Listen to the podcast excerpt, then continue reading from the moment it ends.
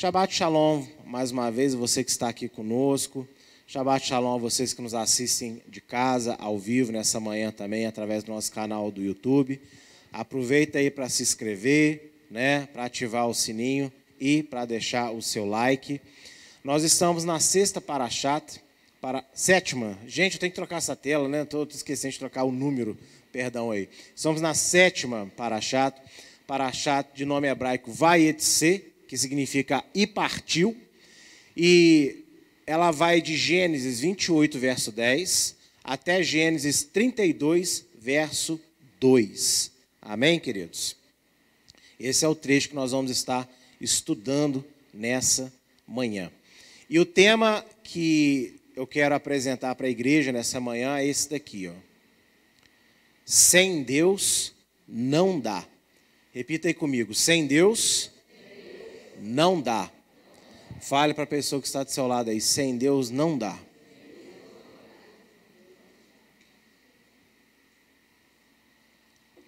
Amém? E essa porção basicamente vai contar a história de Jacó. Vai contar toda a trajetória, desde quando ele saiu da casa de seu pai e até o momento que ele regressa para as terras de Isaac. Então, é isso que é o resumo dessa paraxá, essencialmente. Ele está saindo, vai passar ali aproximadamente 21 anos fora e vai regressar à terra de Canaã, à terra de seu avô Abraão, do seu pai Isaac. Mas hoje eu não quero falar de Jacó eu estava bem certo essa semana que eu ia falar uma palavra bem específica e na fisioterapia essa semana eu cismei de ler de novo a porção e o Espírito de Deus trabalhou em mim uma outra história. E eu quero trabalhar com vocês sobre Raquel. Nós vamos conversar um pouco nessa manhã sobre Raquel, uma das duas esposas de Jacó.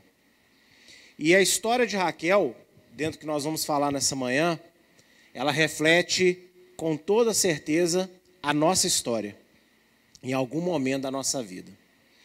Por isso, que Deus possa abrir o seu coração, tranquilizar a sua mente e que o Espírito Eterno te conduza às aplicações pessoais para a sua vida, para que você seja edificado, transformado, curado e liberto em tudo aquilo que você precisa e sabe como também tudo aquilo que você nem tem conhecimento, mas que Deus vai trazer à tona nessa manhã. Amém? Porque Ele te ama, porque Ele te escolheu. Gênesis 30, verso 31, dentro dessa porção, vai dizer assim, ó. Vendo, pois, Adonai que lhe era desprezada, abriu a sua madre. Porém, Raquel era estéril. A história diz que Jacó trabalha sete anos para se casar com Raquel. Labão, né, ele dá a volta em Jacó. E na noite de núpcias, Jacó ali já com os vinhos na cabeça, né, de noite, no escuro, dentro da tenda, ele manda a Lia para se deitar com ele. E aí ele vai trabalhar mais sete anos para poder ter Raquel. Só que Raquel já pega uma semana depois, que ele é bobo, né? E como ele amava Raquel, quem ele desejou era Raquel, então ele respeita o casamento com Lia, ele se mantém casado com Lia, porque era um costume né, do Oriente Médio, homens casados às vezes com mais de uma mulher, ter duas, três esposas, vamos dizer assim. Ele respeita, só que a Torá é muito clara em deixar para nós que ele amava Raquel. E com Lia, ele cumpria só a sua obrigação de marido. Se você leu a porção ou ler esse trecho que nós estamos comentando hoje, você vai ver que no nome dos filhos de Lia, ela expressa o desprezo que ela tinha de Jacó. A cada filho que ela vai tendo, ela vai dando o nome do filho que corresponde ao que? A esperança que ela tem que Jacó também passe a amá-la. Mas vai chegar um ponto que ela começa agora a dar nomes que exaltam a Deus. Vai chegar um ponto que ela já troca a chavinha. E Deus, vendo que Lia era desprezada, ele abençoou Lia para que ela fosse mãe de muitos filhos. A Torá não fala que Deus fez com que Raquel fosse estéreo para exaltar Lia. Ele só fala que ele abençoou Lia. Ou seja, Raquel era estéreo. Ela tinha esse problema fisiológico nela. Amém? Porém, Lia, ela imediatamente começou a gerar filhos para Jacó. Por quê? Porque Deus, ele ama o desprezado. Deus, ele, ele tem uma, uma grande predileção por aqueles que são é, desprezados no seu meio. O apóstolo Paulo chega a nos dizer em 1 Coríntios que Deus escolhe as coisas fracas e loucas desse mundo para envergonhar as que pensam ser alguma coisa, as que são fortes. Então Deus não precisa que nós sejamos nada, Ele só precisa que nós sejamos dele. Se nós formos dele, o resto, ele nos capacitará. Deus não escolheu porque você era mais qualificado, porque você era melhor que A ou que B. Provavelmente a escolha dele por nós é justamente porque nós não éramos nada, nem ninguém. E ele entrou na nossa vida para fazer de nós tudo. Para a honra e glória do nome dele. Amém? Ser um filho de Abraão, seja sanguíneo, ou seja, se você é um israelita, um judeu, um hebreu, ou pela fé em Yeshua, né, você aceitou Yeshua como Salvador, você passou a ser filho de Abraão também, correto? Não se trata somente de receber as mesmas bênçãos e promessas que ele, mas também de ter o mesmo compromisso diante de Adonai Deus, além de passar pelas mesmas provações. Pela fé, todo aquele que não é judeu também é filho de Abraão, quando aceita Yeshua como Salvador. E ser filho de Abraão é mais do que você receber as mesmas bênçãos, é mais do que você aguardar na mesma promessa, é também você ter as mesmas responsabilidades que Abraão. E também você está apto, ou pelo menos está ciente que você está sujeito a passar pelas mesmas provações que Abraão. Amém? Olha o que diz em João 8,39. Responderam e disseram-lhe: nosso pai é Abraão. E Yeshua disse-lhes: Se fossem filhos de Abraão, fariam as obras de Abraão. Então está vendo que Deus espera que nós tenhamos o mesmo comportamento que Abraão? Não exatamente o mesmo, porque somos pessoas diferentes de Abraão, não é assim? Mas que a história de Abraão sirva de exemplo e nos mostre a direção de como reagir às coisas de como executar as coisas. Amém? E Hebreus 11, 17 também diz assim: Pela fé, Abraão, sendo chamado, obedeceu, indo para o lugar que havia de receber por herança, e saiu sem saber para onde ia. Então aqui fala da obediência de Abraão, mas uma obediência que é de fé, porque ele não sabia para onde ia, o que ia encontrar lá, Deus mandou ele ir, ele apenas teve fé e obedeceu. Então nós temos que ter fé, confiar em Deus como Abraão confiava e também né, ter os mesmos procedimentos de fé que Abraão tinha. Ficou claro isso para todo mundo? Diga amém. Como as suas predecessoras, Sara e Rebeca, Raquel era estéreo pois a sua maternidade era muito mais que a alegria de ter uma criança. Rebeca foi instrumento de Deus para a formação do seu povo. Gente, Sara, você conhece a história? Sara foi ser, foi ser mãe aos 90 anos. E ela era o quê? Estéreo. Rebeca, quantos anos que Isaac orou por Rebeca? Nós falamos aqui semana passada. 20 anos. Rebeca era o quê? estéreo. Raquel, agora esposa do terceiro patriarca, era o quê? Estéreo. Talvez Lia fosse estéreo também. Talvez. Isso aqui é só um pensamento. Mas por causa do desprezo dela, o que, que Adonai fez? Lhe abriu a madre. Não estou afirmando categoricamente, é só um pensamento. Mas veja que, ah, mas peraí, pastor. Raquel não era filha de Abraão, mas ela entrou para a família de Abraão ao se casar com o filho de Abraão, com Jacó, seu neto. Assim como nós entramos para uma outra família quando casamos, né? A família da minha esposa agora é minha família. Não é a família da minha esposa, é minha família. Os tios dela são meus tios. Os primos dela são meus primos também. Assim como a minha família é a família dela. Se você olhar o padrão, o padrão bíblico, é assim que é tratado. Então, quando Raquel casa-se com Jacó, ela agora passa a ser filha de Abraão também, ela está na mesma família. Portanto, ela está sujeita ao mesmo estilo de vida e também às mesmas provações. Então veja que Raquel é a terceira a passar pelo mesmo problema que iniciou-se com Sara.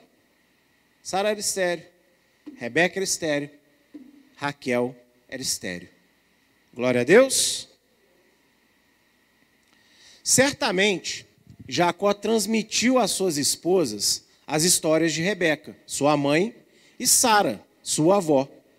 Raquel, porém, não soube tirar proveito desses relatos e fortalecer a sua fé em Adonai Deus e buscar nele a solução para o seu problema. Sabe por que, que eu afirmo que Raquel conheceu a história porque quando você vai lendo a porção, você vai ver que ela e Lia várias vezes falam de Adonai. Mas eu te pergunto, Labão adorava Adonai? Então com quem que Raquel aprendeu sobre Adonai? Com seu esposo. E eu tenho certeza que Jacó contou a história da sua mãe, contou a história de Sara.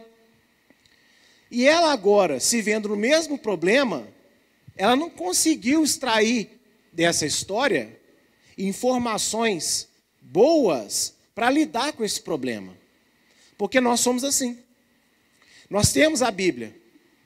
Como a pastora Daniela gosta muito de falar, a Bíblia não são histórias com E. Ou seja, contos de fada. A Bíblia é história com H. Ou seja, são relatos reais de pessoas que é igualzinho a mim igualzinho a você. Todo mundo que está aqui dentro, que viveu tudo que viveu aqui, são pessoas comuns, como nós. E por que, que Deus escreveu a Bíblia? Por que, que Deus deixou esses relatos escritos? Porque as pessoas que viveram essas histórias, elas precisavam de Bíblia para viver as histórias que elas viveram? Então, Paulo responde para nós, em Romanos 15, 4. Porque tudo que dantes foi escrito para nosso ensino foi escrito, para que pela paciência e consolação das santas escrituras tenhamos o que? Esperança. Ah, Raquel não tinha a Bíblia, mas ela tinha um relato de Jacó. Você concorda comigo que o relato falado, ele corresponde ao que está escrito, sim ou não? Sim. Então a Bíblia de Raquel, vamos dizer assim, era Jacó. E por que, que Deus transmite os relatos para frente? Por que, que hoje nós temos a Bíblia na nossa mão?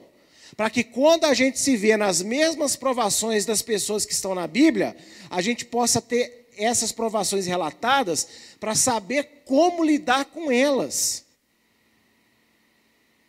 E ter reações melhores, diferentes. Ou, no mínimo, começar a sair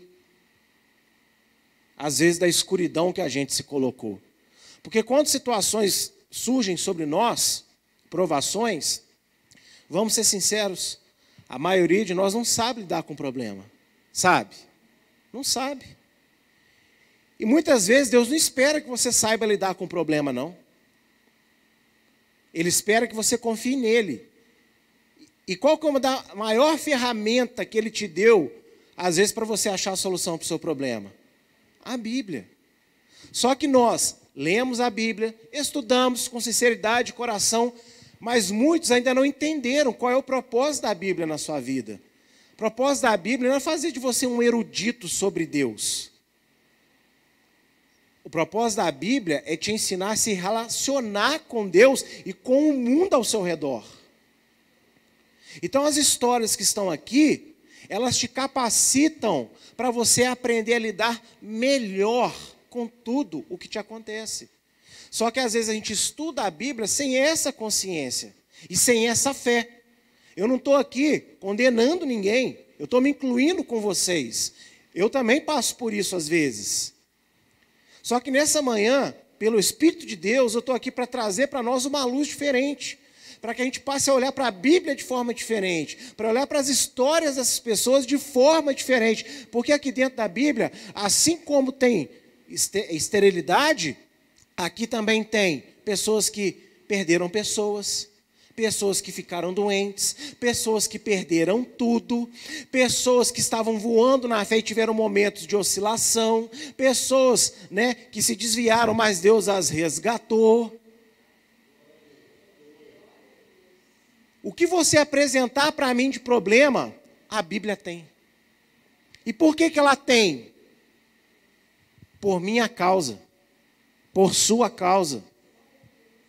Porque Deus, ele foi misericordioso, bom, amoroso para com a nossa geração de uma tal maneira que tem aqui, ó, como se Deus falasse o tempo inteiro, ó, calma, leia aqui que você vai ver que isso já aconteceu e eu tenho solução para te dar. Isso é a Bíblia na nossa vida. E isso eram os relatos de Jacó para Raquel. Mas ela não soube extrair dos relatos a esperança. Olha o que Paulo fala aqui no versículo final, para que tenhamos o que, gente? Esperança. Esperança, vou traduzir talvez na linguagem mais simples que eu possa pensar nesse momento. Repita comigo assim: Esperança é igual uma luz no fim do túnel.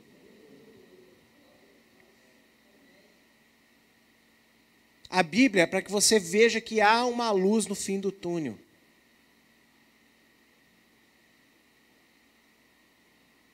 Mas você tem que olhar para Deus. Você tem que crer nos relatos que estão aqui. Para qualquer situação da sua vida. Qualquer uma. Amém? Raquel não teve fé em Deus e tentou dar o seu próprio jeito quanto à sua esterilidade, entregando a sua serva Bila como esposa a Jacó. Mas apesar dos dois filhos que Bila gerou, Raquel continuou infeliz. Naquele tempo, era costume, às vezes, a mulher estéreo pegar uma das suas servas e dar como segunda esposa para o marido, para que através dela, aquele filho ia ser contado como dela. E, olha só, Raquel conhecia a história de Sara. O que, que Sara fez? Pegou a serva, é, como? Agar, isso, me deu branco nome. Agar, e deu. Agora, isso resolveu o problema de Sara? Isso gerou mais problema. Aqui não fala que isso foi um problema. Tipo assim, Bila não se comportou como Agar. E Bila teve dois filhos. Mas Raquel continuou infeliz.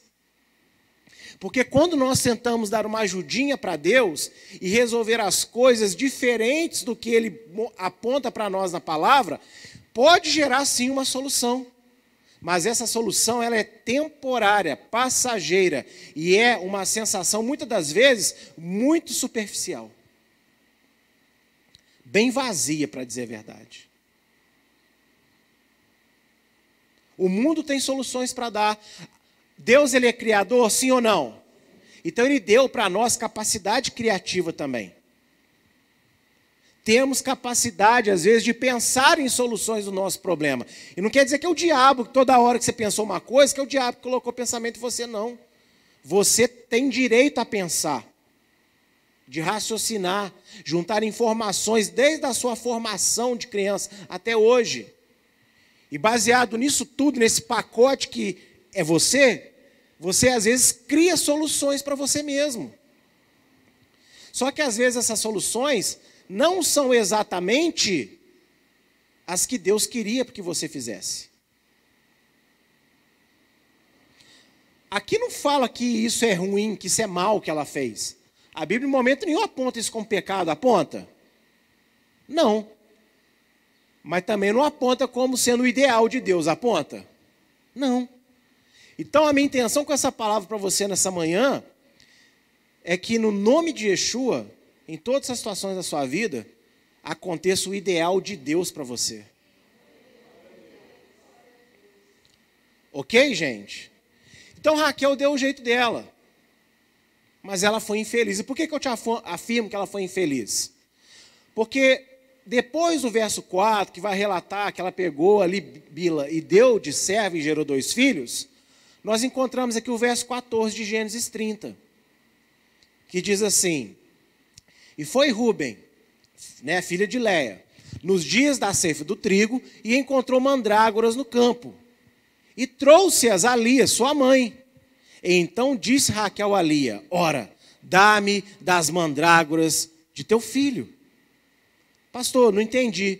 Mandrágora é uma espécie de planta que ela é afrodisíaca. Ela diz as, as lendas da simpatia, né? Que ela, ela ela, vamos dizer assim, ela deixa o vento da mulher também o quê?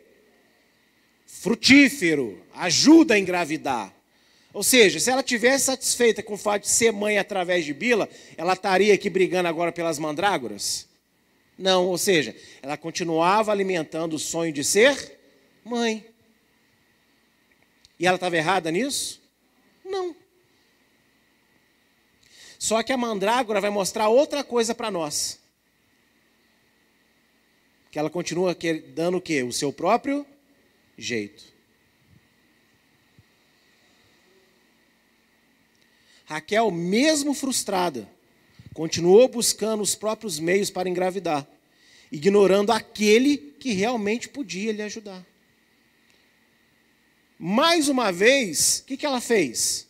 Ela tentou dar o seu próprio jeito. Ela viu Rubem ali com as mandrágoras, ela olhou, não, me dá aqui, olha, detalhe. Ela não podia ter ido lá e buscado as próprias mandrágoras? Mandado uma serva, um servo buscar as próprias mandrágoras? Ela ainda queria mandrágora de Lia. Além de tudo, era invejosa.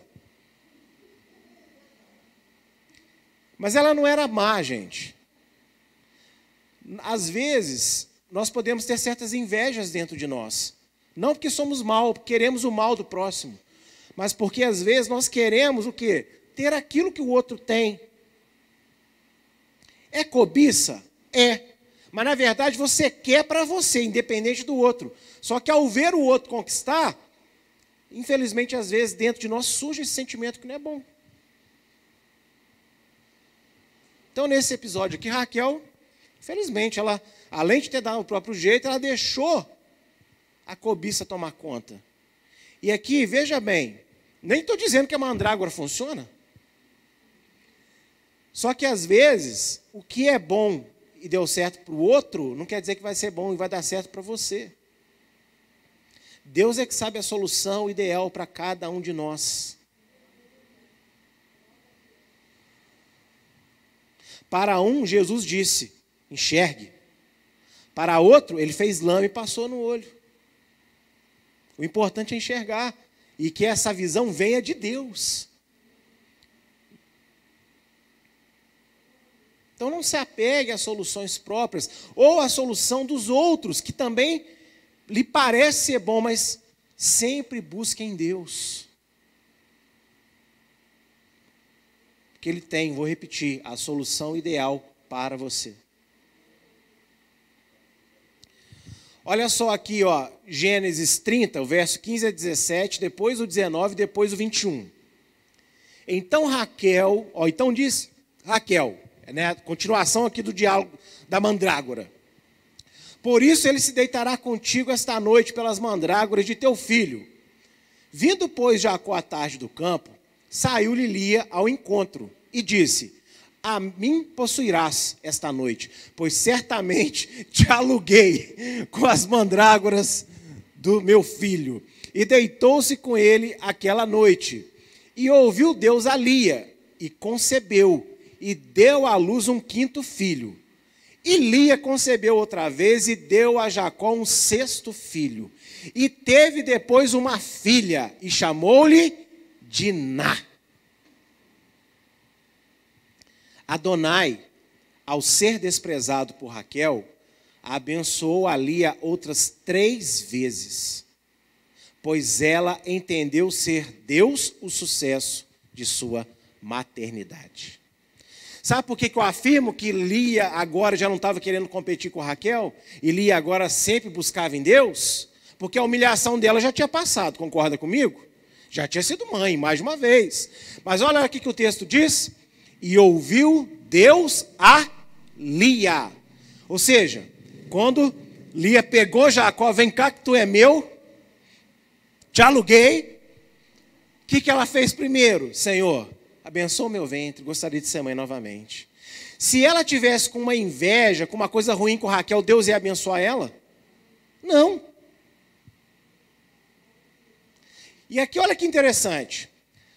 Olha só o mole que Raquel deu. Me dá mandrágora, mas toma o marido. O que, que adianta mandrágora sem marido? Mandrágora engravida alguém? Que engravida a relação sexual. Toma o marido, me dá a mandrágora. E aí o que, que Deus fez?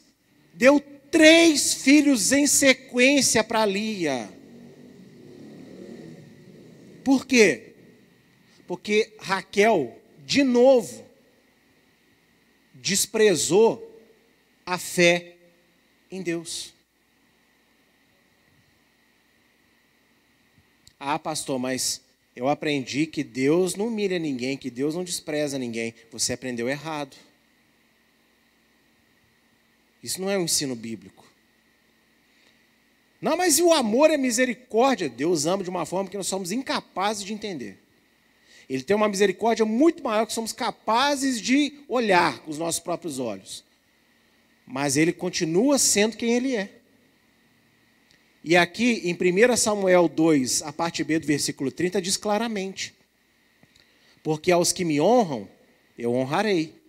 Porém, os que me desprezam serão desprezados. Só que eu quero que você entenda uma coisa. O des... Aqui o desprezo que Adonai deu a Raquel tinha um propósito.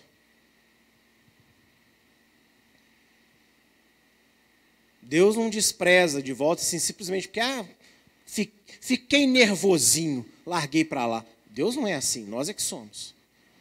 Deus tem propósito em todas as coisas. E todos os propósitos de Deus são bons. Todos, sem exceção. Por que, que eu te garanto isso? Olha aqui o que diz no verso 22 a 24, capítulo 30. E lembrou-se Deus de Raquel e Deus a ouviu e abriu a sua madre. E ela concebeu e deu à luz um filho e disse: Tirou-me Deus a minha vergonha. E chamou-lhe Yosef, José, dizendo: Que Adonai me acrescente outro. Quer dizer, ela teve o filho, e ao dar o nome para o filho, Olha como é que ela já fala. Que a mandrágora me, me, me, me torne fértil outra vez. Que agora minha outra serva, Bila, Bilé, Bilu, me dê outros. Não, o que, que ela fala? Que Adonai me acrescente outro. Ou seja, ela ganhou o milagre. E, e continuou crendo agora na multiplicação desse milagre. Mas tem um segredo nesse verso. Depois do ponto e vírgula ali, o primeiro, ó. E Deus a ouviu. Ou seja, dessa vez ela foi falar com quem? Ela foi buscar onde? Em Deus. Somente depois que Deus humilhou o orgulho e autossuficiência de Raquel, ela buscou verdadeiramente a Deus, crendo e confiando nele, sendo abençoada com um filho especial, que seria um grande e poderoso instrumento de Deus para a salvação de Israel, José. Ela não teve só qualquer filho. O filho dela se tornou o libertador de Israel. Um dos maiores exemplos que apontam para a vinda de Cristo. José. Deus, às vezes, deixa a gente ser humilhado. Ele abate a gente. Por quê? Porque, às vezes, apesar de falarmos com Ele e até orarmos a Ele, talvez a nossa confiança dele ainda não esteja ideal. Está meio balançada, às vezes é meio a meio, às vezes é quase zero. E Deus, Ele não divide a glória dele com absolutamente nada nem ninguém. Ele humilhou Raquel. Mas por quê? Porque ele amava Raquel. Raquel foi escolhida por Deus para um propósito. E eu falei aqui em um momento do culto que nós somos escolhidos por Deus para um propósito. Nós não fomos achados ao acaso no meio da rua e trazidos para a presença de Deus. Deus ele nos conhecia ainda no ventre da nossa mãe. E ali ele nos escolheu para um propósito. E nós estamos aqui hoje. Só que às vezes nós estamos passando por algumas humilhações na nossa vida, em, em algumas áreas. Por quê? Porque Deus está deixando isso acontecer. Por quê? Porque Ele nos ama demais. E Ele quer que a gente tenha a alegria das coisas que buscamos. Mas Ele quer que tudo aquilo que buscamos sirva aos propósitos dele em primeiro lugar. E Ele nos quer crendo nele, buscando nele, confiando somente e único exclusivamente nele. E se somos filhos de Abraão, somos filhos de Isaac, somos filhos de Jacó, será que eu posso dizer que nós somos filhos de Sara, filhos de Rebeca, filhos de Lia e Raquel também? Quem acha que eu posso dizer isso? Diga amém. Então a história de Raquel é a nossa história. E isso acontece com todos nós, em algum momento da nossa vida. Seja para alcançar uma benção no trabalho, uma benção na família, uma benção na saúde, seja para alcançar uma paz na nossa mente, seja para alcançar é, ministerialmente, falando da obra de Deus, não importa, seja o que for. Deus quer a nossa total dependência dele. Então, nesse processo, Deus permite que nós venhamos a sofrer e perder pessoas e coisas. A sermos atribulados, sim. Mas por quê? Nem sempre é que você está fazendo algo de errado, assim, no sentido que você está sendo mal. Não. Raquel, ela estava cometendo uma maldade. Mas vamos pensar. Na cabeça dela, está fazendo alguma coisa demais? Estava tentando engravidar. Só que ela tentou pelos meios errados. E às vezes nós, nas nossas vidas pessoais, fazemos assim também. Nem todo mundo às vezes está pensando mal, maquinando mal. Está só querendo dar um jeito em algum determinado problema, alguma determinada é, situação da sua vida. Seja interno, seja externo. Só que às vezes recorre à ferramenta errada.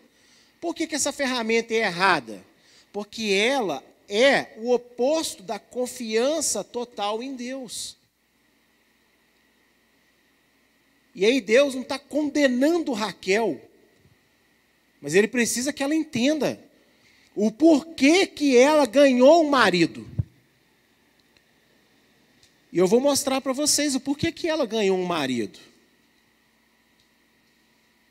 Aqui em Gênesis, capítulo de número 28, Gênesis 28, a partir do verso 1, olha o que fala. E Isaac chamou a Jacó. Jacó, presta atenção, e o abençoou, e ordenou-lhe, e disse-lhe: Não tomes mulher de entre as filhas de Canaã. Levanta-te, vai-te a Padarã, a casa de Betuel, pai de tua mãe, e toma de lá uma mulher das filhas de Labão, irmão de tua mãe. Jacó foi à casa de Labão porque foi ideia brilhante de Jacó? Quem mandou ele lá? Isaac. Porque Isaac deu sobre Jacó a bênção de Abraão, para ele continuar a linhagem. E falou: Você não quer que você tome qualquer mulher. Vá lá, escolhe uma mulher assim. Então, por que, que Raquel casou com Jacó? Porque só porque Jacó olhou para ela e achou ela linda?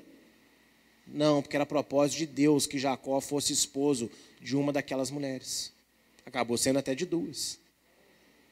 Na verdade, quatro, né? Contando as duas servas. Então, Raquel, ela tinha um sonho de ser mãe, mas ela também tinha um propósito para Deus, que era gerar descendência para Abraão, para que assim Deus fizesse a promessa. Eu tenho sonhos, você tem sonhos, mas Deus tem projetos na nossa vida, onde esses sonhos eles têm que se encaixar nos propósitos dele. E não ele vai se encaixar, vai achar uma, uma brechinha na nossa agenda. É, não é assim. Enquanto Deus for estiver ocupando o, o tempo que sobra na nossa agenda, de Deus as coisas não vão acontecer. Deus ele tem que ser a nossa agenda. Mais do que ter um horário na nossa agenda. Ele tem que ser a nossa agenda. Quando Deus for a nossa agenda, então, muitos dos sonhos que nós temos, pessoais, começarão a acontecer. Por isso o salmista ele diz, existe até um, um hino evangélico que diz: Tu cumprirás os desejos do meu coração quando eu te buscar.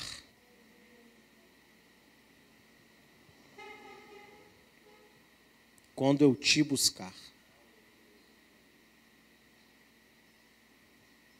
Mas enquanto eu estiver aqui buscando o que eu quero, e Deus vem aqui do lado, não é assim que vai acontecer. A sua dependência tem que ser totalmente de Deus. E Deus vai te levar ao mais extremo para te ensinar isso. Porque Ele te criou para Ele. Você é dele. Você pode ir lá fora e encontrar a pessoa mais perdida do mundo que você acha que é. Essa pessoa pertence a Deus também. Ela só não sabe disso ainda. Por que, que Deus vai julgar todas as pessoas no dia do juízo? Eu posso julgar uma coisa que não é minha? Eu posso dar um destino. Vamos supor que essa Bíblia não é minha. Eu posso tampá-la no chão, tampá-la na parede, enfeitar ela, rabiscar ela se ela não é minha, gente? Então eu só posso dar um fim uma finalidade para alguma coisa que me pertence. Por que, que Deus vai julgar o justo e também o ímpio? Porque o ímpio, ainda que não saiba, também pertence a Deus. Mas Deus deseja de todo o coração, e por isso Ele entregou Jesus Cristo na cruz, para que o ímpio entenda que pertence a Deus e assim possa ter uma finalidade para a eternidade salva e não para a eternidade perdida. Deus quer que nós entendamos, nós somos dele. E tudo em nós tem que ser para a glória dele, não para a nossa, não para o nosso bem-estar, não para a nossa alegria, para a alegria, para a honra, para a majestade, para expressar tudo aquilo que ele é. E quando nós entendermos isso, nos dedicarmos a isso, saberemos separar melhor o santo do profano, o bom do ruim, aquilo que é secundário daquilo que é essencial para nós. E aí Deus vai olhar e vai falar: opa, estou vendo que ela tem esse sonho aqui, ele tem esse sonho aqui. Poxa, que bonitinho ela e ele fazendo para mim. Vou fazer para ele também. Pastor, isso é bíblico? É, porque em Hebreus diz: Deus, ele é galardoador. Ele recompensa aqueles que o buscam. Jesus também disse em Mateus 6,33: Buscai em primeiro lugar o reino de Deus e a sua justiça, e as demais coisas serão acrescentadas. O que é demais coisas? Pense em tudo que tem no mundo. Demais coisas.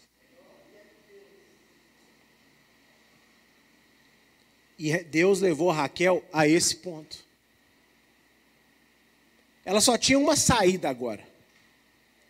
Ou buscava Deus, ou buscava Deus.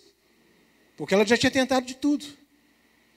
E o tudo que ela tinha tentado não estava dando certo. E é nesse momento é que Deus entra.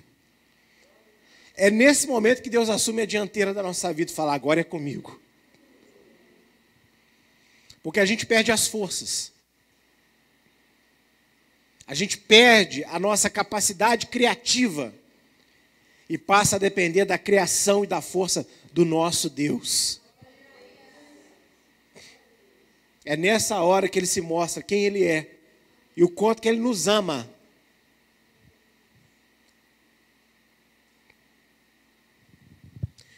No verso 34 do capítulo 31 vai dizer assim: Mas tinha tomado Raquel os ídolos e os tinha posto na albarda de um camelo, e assentaram-se sobre eles, e apalpou Labão toda a tenda, e não os achou. Depois de tudo isso, infelizmente, quando Jacó vai embora, Raquel ela pega os ídolos do pai dela e esconde. Para quê? Ela não queria maltratar o pai, ela queria ter um relacionamento com aqueles ídolos. Porque ela cresceu dessa forma. Ela não tinha se libertado disso. Infelizmente, mesmo após tanta luta e uma maravilhosa vitória em Deus, Raquel continuou com o coração dividido em sua fé que, que vocês acham? Deus sabia ou não sabia que Raquel ia ter essa atitude lá na frente? Mas naquele momento onde ela se dedicou a ele, Deus não deixou de fazer o bem para ela. E eu não posso deixar de falar para você, após você entender qual é o relacionamento que Deus tem para nós, que nós precisamos de vigiar quando Deus nos concede aquilo que nós buscamos quando Deus começa a realizar né, coisas boas na nossa vida. Nós temos que vigiar.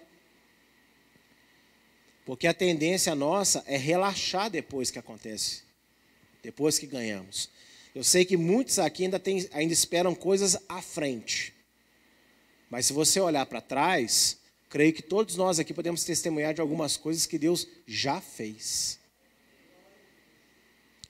E talvez alguns de nós tenha relaxado um pouco depois que aconteceu algumas coisas que Deus já fez. Às vezes o coração está se dividindo ainda, voltando a velhas paixões, pensamentos, atitudes, falas, reações. Em Gênesis 35, de 1 a 2, que é na próxima porção, diz assim: Depois disse Deus a Jacó: Levanta-te, sobe a Betel e habita ali. E faze ali um altar ao Deus que te apareceu, quando fugiste da face de Esaú, teu irmão. Então disse Jacó à sua família e a todos que com ele estavam: Tirai os deuses estranhos que há no meio de vós, e purificai-vos, e mudai as vossas vestes. Será que Jacó viu? Ou será que Deus falou para Jacó: ó, sobe, mas tem que haver uma mudança aí. Porque Jacó já estava na presença de Deus há quantos anos? Esses anos todos que ele estava parado na região onde ele estava. Apesar de não estar escrito aqui, você pode entender claramente que Deus falou com Jacó. Jacó, você vai subir para Betel, meu filho, mas ó, com os deuses estranhos não. Sabe por quê? Para Betel não? Quando Jacó foi ordenado a morar no local onde havia feito aliança com Adonai Deus, Raquel teve que se libertar da sua dualidade de pensamentos e fé. Pois, caso contrário, não poderia seguir com a sua família. E mesmo tendo o filho que tanto queria, ela perderia tudo. Porque está ali, ó, vai para Betel, onde o Deus te apareceu. E ali você fez uma aliança com esse Deus. O lugar se chamava Betel antes de Jacó passar lá. E o que, que significa Betel mesmo? Casa de Deus, Beit El. Ou seja, Jacó, sobe para minha casa, onde eu tenho uma aliança contigo. Só que lá, Jacó, não pode ter dois pensamentos, não pode ter dois caminhos, não pode uma hora estar tá assim, outra hora estar tá assado. Lá, Jacó, a coisa é séria. Sabe o que eu aprendo com Raquel nisso? Que ela foi humilhada por Deus. Ela aprendeu a buscar a Deus, mas mesmo depois ela se dividiu. E Deus teve paciência. Deus não dedurou Raquel nesse tempo todo. Mas quando agora o relacionamento entre Deus e aquela família ia ficar mais sério, aí agora Deus falou: chega. Então tem coisas na nossa vida que Deus está deixando ir. Mesmo a gente sabendo que é errado. Mas Ele está tendo paciência. E está deixando ir. Só que vai chegar um momento que Deus vai falar: basta. Que agora a coisa é mais séria. E eu quero colocar de uma forma bem suave o que é ficar mais sério. Chega um dia que talvez como eu, você, pense assim: eu quero mais de Deus. Eu quero mais intimidade. Eu quero sentir mais a presença. Eu quero ouvir mais a voz. Eu quero ser mais usado. Eu quero fazer mais. Eu quero, quero mais de Deus. Eu quero viver 24 horas nas nuvens em Deus.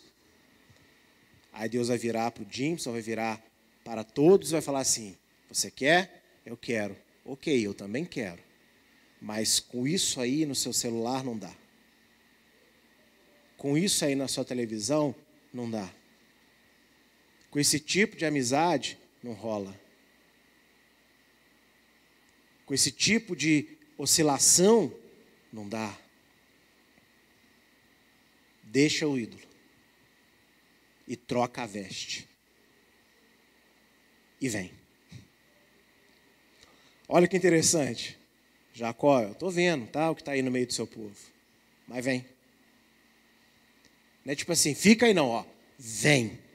Mas agora a coisa vai ficar séria. Tira. Tira do seu meio. E troca de roupa. Ou seja, a troca da roupa significa o quê? Uma purificação total de tudo aquilo que você teve contato que não era bom.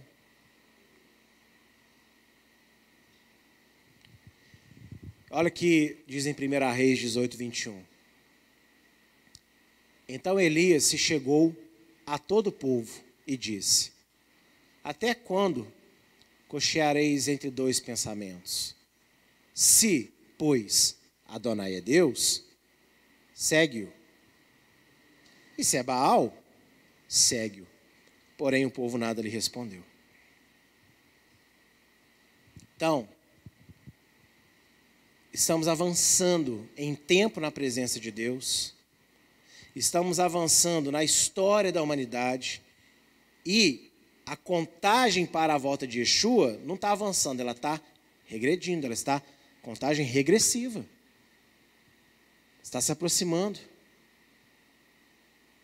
E nós não podemos ficar mais entre dois pensamentos. Em várias situações da nossa vida. A gente não pode mais ficar com um ídolozinho escondido debaixo da cela do jumento. E nem ficar com aquela mesma veste que se contaminou com aquilo que é ruim. Ou seja, a gente pode continuar agindo da mesma forma. Tem que haver mudança. E aí, eu sei que eu falo muito de mudança aqui na igreja, né? Talvez seja o que eu mais fale. Só que eu quero que você entenda que a mudança não é uma cobrança. A mudança é um convite de amor. Porque Deus tem coisas maiores, melhores, e mais duradouras para todos aqueles que são seus servos. Tanto aqui nessa vida, quanto também a culminar, a se planificar para a vida eterna. Deus quer muito mais do que uma noite de sono tranquila para você. Deus quer uma vida de paz, shalom para você.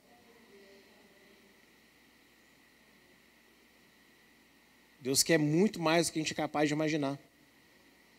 E tudo que Deus quer é para o nosso bem.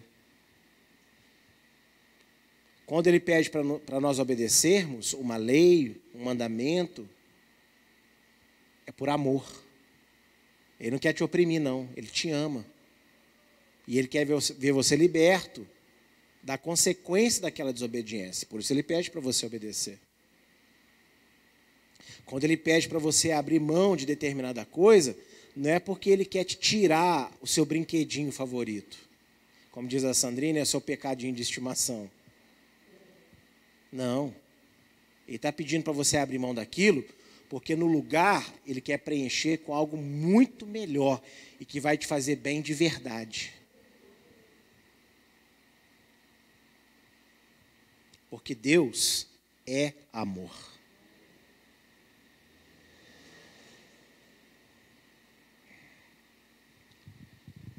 Não basta somente crer em Deus, é necessário permanecer nele. Raquel aprendeu a crer em Deus. Ela tinha ouvido falar, ela falava sobre ele, mas Deus teve que ensinar ela duramente a crer e a confiar nele, não foi? Mas depois também ela teve que aprender a permanecer nele. Porque eu não duvido de que tanto eu que estou aqui quanto vocês que me ouvem, que vocês creem em Deus. Que vocês tiveram experiência com Deus. Mas nem sempre nós permanecemos nele. Então, chegou a hora de nós darmos mais um passo em direção a Deus. Que é o quê? De agora permanecer nele. E eu quero ler um texto que veio à minha cabeça agora, eu creio que foi inspirado pelo Espírito de Deus, lá no Evangelho de João.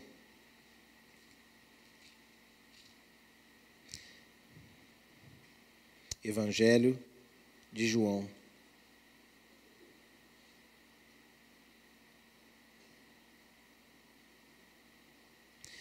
Capítulo 15.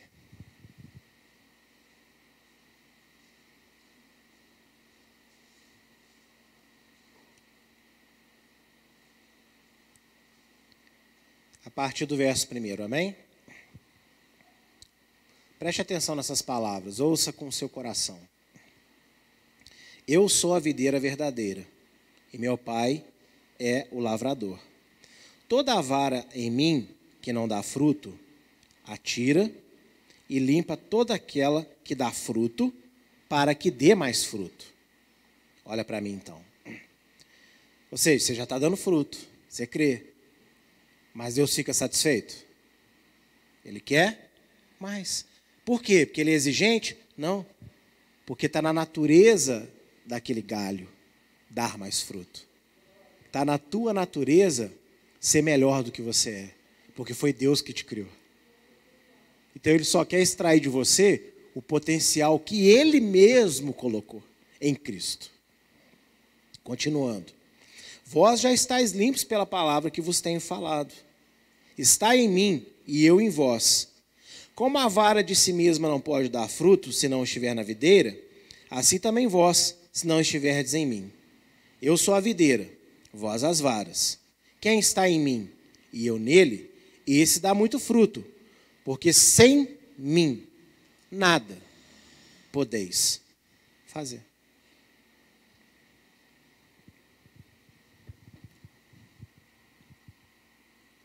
O nosso grande problema é que nós olhamos muito para nós e para as nossas circunstâncias ainda, e não para aquele que nos chamou. Antes você não era a vara de uma videira, você era uma oliveira brava, você não gerava nenhum fruto, não comestível. O fruto que você gerava era venenoso e você gerava espinhos. Mas Deus catou você, cortou você de uma árvore ruim e te enxertou sobrenaturalmente. Você não passou a gerar lima, não. Sabe o que é a lima? É a mistura da laranja com limão. Não. Você pegou uma, um, ga, um galho de limão, colocou na laranjeira e ela passou a dar laranja. Porque ela foi transformada pelo poder da árvore, pelo poder da raiz. Deus cortou você do mundo, do pecado, das trevas e te colocou no filho dele, nas promessas a Abraão, Isaac e a Jacó. E você foi transformado. Eu tenho certeza que todo mundo que está aqui me ouvindo já gerou um fruto bom para Deus. Mas Deus quer mais. Então por isso ele vem, ele limpa. E ele quer que ele entenda, ó, não pula da árvore não. Não tenta ser uma árvore sozinha. Nunca vai dar certo. Não deu certo para Raquel. Não deu certo para Rebeca. Porque Rebeca, ela fez o seu plano, não fez? Para que Jacó ganhasse a bênção. E o que, que ela perdeu? A presença do filho perto dela. Ela ganhou guerra entre os dois filhos. Porque ela achou que ela tinha que fazer aquilo. Mas não foi Deus que falou que o mais novo ia reinar sobre o mais velho? Então Deus precisava da ajudinha de Raquel? Não. Mas Deus deixou, não deixou? Sara tentou ser uma árvore sozinha também. Toma H. Deu certo? Não deu certo. Ou seja, pensa nos seus heróis da fé. Os meus são uns, os seus podem ser outros. Lógico que a gente crê em todos que estão na Bíblia, não é assim? Mas eu me identifico mais com a história de determinado personagem. Você se identifica mais com a história de outro, não é assim, gente? Pensa nesse personagem que você mais se identifica. Seja ele Yeshua ou seja ele qualquer outro. Eu quero te perguntar se esse, esse personagem que você admira na Bíblia deu certo para ele ser uma árvore sozinha? Então não vai dar certo para nós. Jamais. Confie em Deus. Esteja em Deus. E nunca se esqueça que tudo que nos acontece, de bom ou de ruim, Deus tem propósito. Mas o propósito dele é exclusivo de que nós venhamos a entender plenamente e a nos relacionarmos totalmente com o seu amor. Repita comigo, porque Deus é amor. E aí, o último versículo que eu vou ler, e aí eu termino que é um texto que a gente lê muito, né? Mas eu quero que você ouça, não vou pedir para você abrir, apenas ouça, depois você anota em casa e tal. Mas apenas ouça. Eu queria que você, se puder, se confiar, feche seus olhos um pouco, pense em tudo isso que você ouviu nessa manhã e ouça essas palavras aqui. Amém? Diz o seguinte: Porque Deus amou o mundo de tal maneira que deu o seu único filho, para que todo aquele que nele crê não pereça, mas tenha a vida eterna. Esse é Deus. Então Deus não está buscando nenhum super-homem, nenhuma mulher maravilha, perfeitinho, perfeitinha. Deus está procurando ainda hoje pessoas imperfeitas, mas que confiam nele e vão deixar com que Ele nos transforme à perfeição que Ele mesmo deseja. Confiando e obedecendo às coisas que Ele nos pede. E isso tudo é pela fé em Jesus Cristo, em Yeshua HaMashiach. Sem fé é impossível. Amém?